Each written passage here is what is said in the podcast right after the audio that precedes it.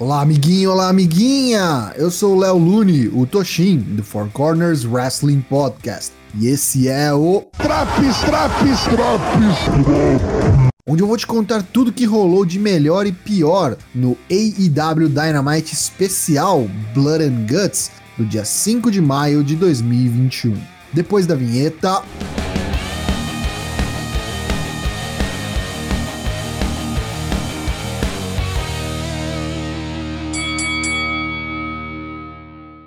Abrindo esse episódio especial, temos uma luta de duplas. MT Nakazawa e o AEW World Champion Kenny Omega enfrentam John Moxley e Eddie Kingston.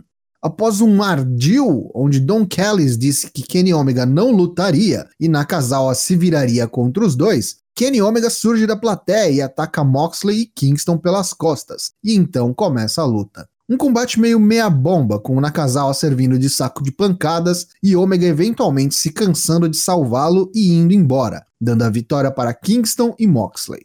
Após a luta, os Young Bucks vêm confrontar os vencedores, uma distração para a chegada pela torcida dos Good Brothers, que atacam Eddie e John. Os Bucks se juntam no castigo aos Faces e até Omega volta ao ringue para atingir um One-Winged Angel no corpo inerte de John Moxley.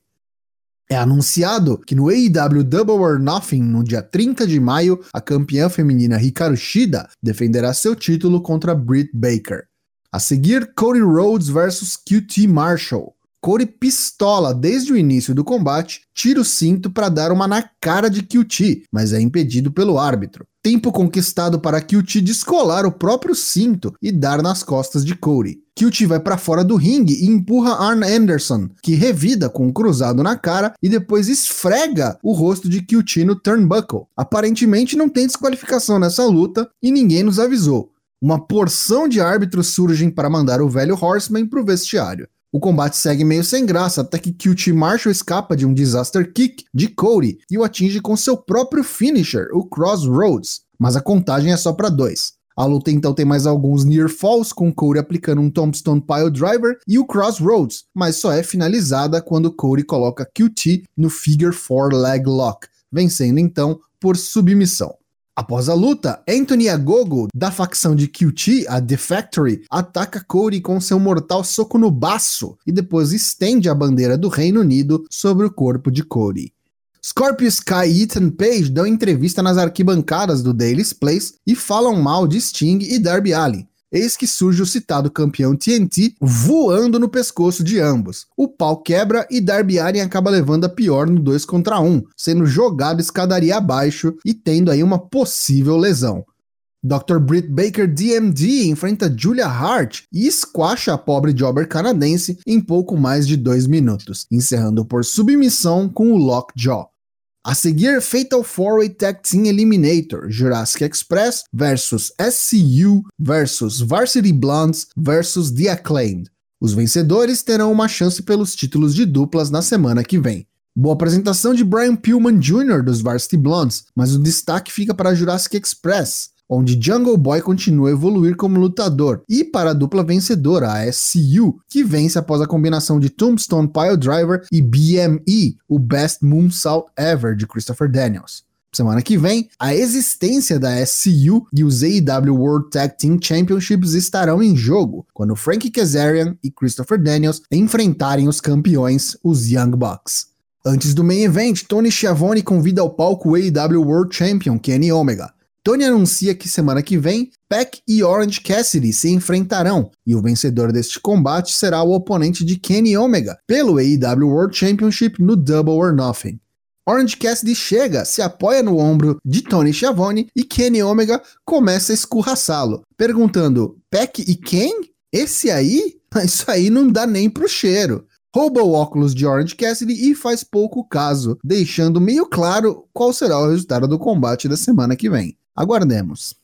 Após o intervalo, Tony tem mais um convidado, The Best Man Miro. O búlgaro anuncia que semana que vem ele desafiará Darby Allin pelo TNT Championship. E se Darby não puder competir, dado o acontecido no programa de hoje, ele será destituído do título TNT. Hora da Blood and Guts Match. Um membro de cada equipe começa e lutam por 5 minutos. Após esses 5, um novo membro da Pinnacle entra na jaula. A partir daí, a cada 2 minutos, um membro de cada equipe entra no ringue, alternadamente. Assim que todos os 10 lutadores estiverem dentro da estrutura, a luta começa oficialmente. As únicas formas de vencer são por submissão ou rendição. A Pinnacle vem primeiro, com todos os membros com nova gear, branca com detalhes em roxo e dourado. A Inner Circle vem todos de macacões de presidiários, ao som de Judas. Semi Guevara e Dex Harwood começam o combate. Guevara domina e abre um talho no rosto de Dex, que já está coberto em sangue. Cinco minutos passados, entra Sean Spears e a Pinnacle tem a vantagem numérica momentânea. Ele entra já munido de uma cadeira que explode na cabeça de Sammy. O próximo a entrar da Inner Circle é a Ortiz. Ele aproveita que está descansado e concentra-se em acabar com Harwood. Guevara e Spears fazem um spot de equilíbrio de ambos na top rope e um Spanish Fly surpreendente. Chega a vez do próximo membro da Pinnacle juntar-se à briga e é Cash Wheeler, que chega para salvar Dex, que apanhava de Ortiz. Cash esfrega o rosto de Ortiz na grade e provoca Santana do lado de fora. Ele é o próximo a entrar e faz a limpa, batendo em todo mundo do time adversário. Chega a vez de Wardlow, e contra a lógica, ele entra e aguarda os membros da Inner Circle se recuperarem e virem os três juntos contra ele. Wardlow dá cabo dos três. No outro ringue, Jake Hager entra e passa o carro nos três membros da Pinnacle. O embate dos gigantes é inevitável, eles são os únicos de pé. Enquanto os titãs se enfrentam em um ringue, chega a vez do último membro da Pinnacle, MJF, no outro ringue, ele imediatamente ajuda seus parceiros. E o Blading tá comendo solto. É sangue pra caramba. Cash parece que mergulhou a cabeça numa lata de souvenir vermelha. Por fim, Chris Jericho entra na jaula e a luta é oficialmente iniciada. Nada de pinfalls, a vitória só será alcançada por submissão ou rendição. Jericho empunha seu fiel taco, Floyd, e distribui o castigo. Sean Spears tenta escapar escalando a estrutura, que vale notar é fechada e não tem saída pelo teto.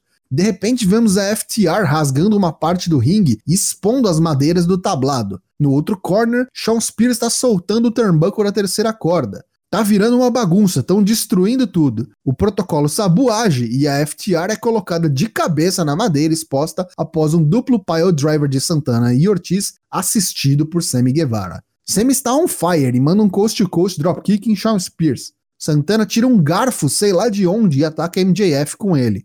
Wardlow entra em frenesi e começa a capotar todo mundo, mas eventualmente é sobrepujado, uma vez que todos seus parceiros estão caídos. A Inner Circle domina. Tully Blanchard então ataca um dos árbitros fora da jaula e rouba sua chave. Ele abre a porta para que MJF escape e ele escala a estrutura. Jericho o segue e ambos estão no topo da cela. Jericho coloca MJF no Walls of Jericho e MJF quase dá tap out, mas atinge Chris com um golpe baixo.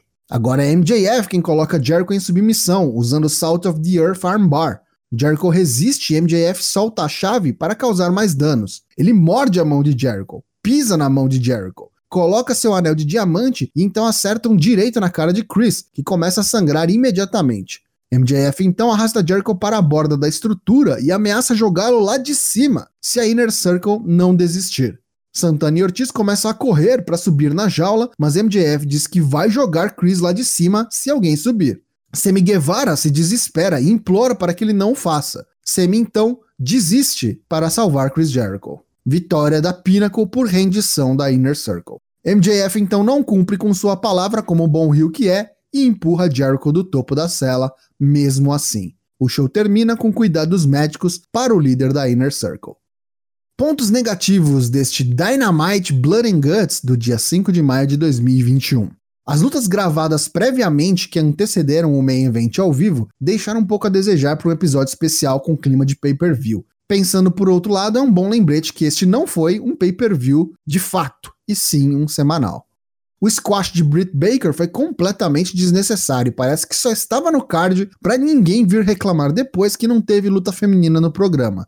Para fazer isso, era melhor dar mais tempo e qualidade para os outros combates e não ter nada das mulheres mesmo. Ou melhor, se reduzissem a gigantesca promo de Kenny Omega junto a Tony Schiavone e Orange Cassidy, que não foi ruim, só foi longa demais, daria para fazer uma luta decente da divisão feminina. Já os pontos positivos deste Dynamite. Apesar do final esquisito, onde os câmeras poderiam ter colaborado mais, a Blood and Guts match entregou aquilo que esperávamos e deu aquela sensação de algo realmente especial no sendo apresentado. Tá aprovada a construção para essa luta e a entrega dela. Essa edição do AEW Dynamite leva nota 8 de 10. E aí, tá curtindo os drops do Dynamite? Não perca também as edições do Raw, do NXT e do SmackDown. O Four Corners Wrestling Podcast tem lives todas as terças e quintas-feiras a partir das 8 da noite em twitch.tv/4cwp. Te vejo lá!